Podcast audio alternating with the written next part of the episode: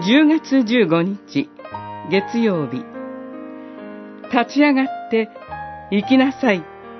ルカによる福音書17章。そこでイエスは言われた。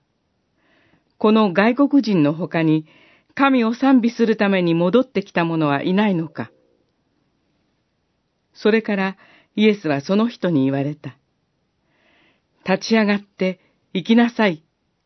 あなたの信仰があなたを救った。十七章、十七節から十九節。主イエスが重い皮膚病の十人の人を癒された話は、十四節で終わってもよかったのかもしれません。けれども、それで終わりませんでした。その中の一人が、シュイエスのところに戻ってきたのです。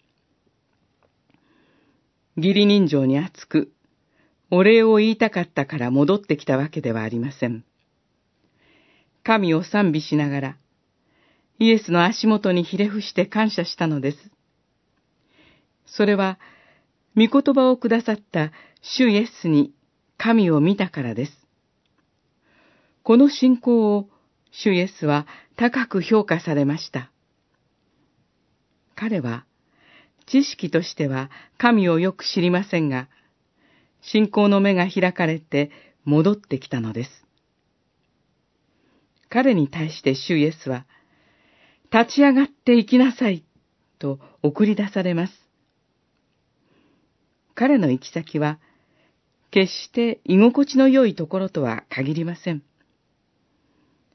あの男は重い皮膚病だったと偏見を持たれるかもしれません。しかし、今や彼には信仰があります。彼の叫びを聞き入れ、受け入れてくださった主イエスが、いつも自分と共にいてくださることを彼は信じています。こうして、この主イエスを人生の支えとして生きていく新しい生き方へと彼は送り出されたのです。